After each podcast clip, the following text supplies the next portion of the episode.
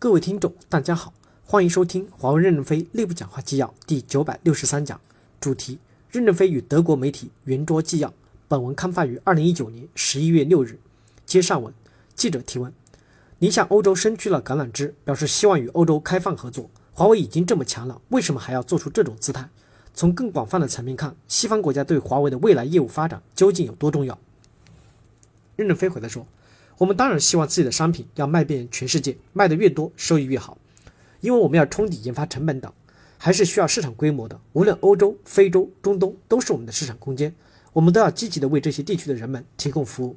非洲的经营比较困艰难，不可能赚很多钱，但我们还是在非洲努力的去服务。我们相信德国议会和政府将选择符合德国人民利益的政策，同时我们也相信，基于事实、证据和充分的讨论，有利于德国做出最好的决定。如果欧洲有少数的国家明确不选择我们，也不会对这些国家有什么想法，退出这个国家的市场销售就行了。记者提问：为什么在研发方面，华为希望跟德国或整个欧洲合作？华为在技术领域已经很强大了。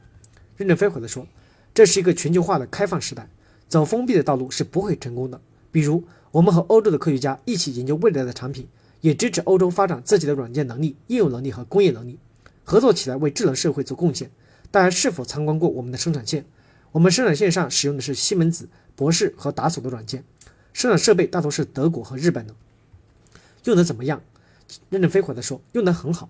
我们加进了一些人工智能，在西门子、博士、达索的软件里，就基本上实现了生产线的高效率。所以，我们是很开放的，不仅在欧洲研究我们的新产品，也要给欧洲提供服务。比如无人驾驶、汽车智能化这方面的人工智能，华为目前是世界上最强的。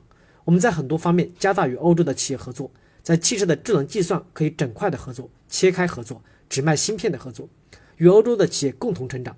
所以，我们同时也在欧洲做大的贡献。记者提问：为什么华为在无人驾驶方面这么强呢？任正非回答说：因为我们一开始就是按 L 四标准的设计芯片，所有的芯片都是按这个标准设计的。欧洲、日本、中国走的同一个技术标准，美国走的是另外一个技术标准。华为的智能计算在世界上有非常高的地位。因此，我们这方面就很强。记者提问：过去的几周，德国都在讨论华为相关的问题，不仅涉及技术细节，还包括信任以及华为总部所在地中国的法治建设的问题。不知道您是否了解，现在的德国有越来越多的政治家认为中国的法治水平没有德国的高，因此对来自中国的公司，他们是缺乏信任的。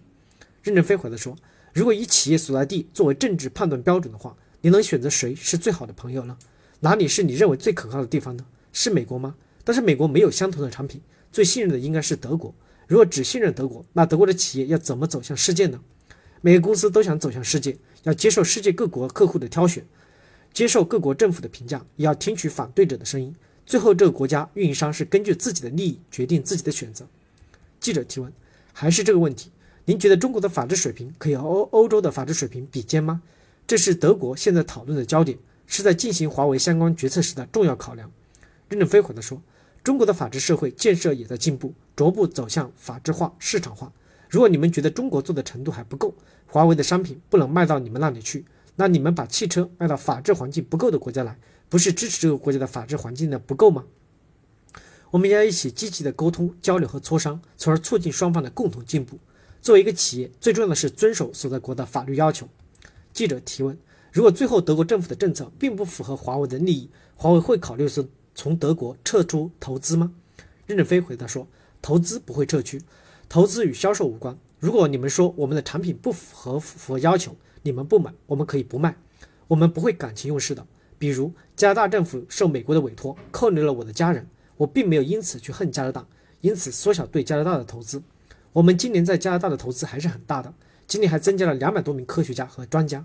我们支持加拿大把自己变成像硅谷一样的创新中心。”因为加拿大人和美国人主要都来自于同一个民族，生活习惯相同，隔得又很近，很容易吸引一些朋友来参加创新。同时，有许多的科学家拿不到美国的签证，许多国际会议可以转出加拿大开，开多了创新就沸腾了。我们把个人的恩怨和公司的发展是分开的。如果德国不选我们，并不影响我们在德国前进的步伐。你看看，我们最近在松山湖建一百万平方米新的工业区的大厂房。大规模的购买日本和德国的工业设备装备，明年满足明年的生产规模。如果我们不考虑自己的利益，只考虑一种政治上的企图，这样做太幼稚了。从我个人的技术性的判断来说，德国是非常需要我们的，因为人工智能对德国的工业4.0极其重要，而德国的精密制造业需要低时延、大带宽的传送系统来支撑。因为我们做的最好，客户明白要选择我们。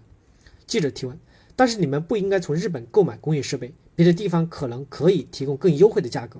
任正非回答说：那不见得，日本公司也是我们的战略伙伴，为什么不买呢？日本的管理和德国的管理是不同的，德国人很自信，产品生产到最后才检测；日本人太小心，每个过程都检测。所以我们在德国的威尔海姆和日本的船桥分别建了工厂，把德国和日本的优势结合起来，这样我们就能生产出高质量的产品。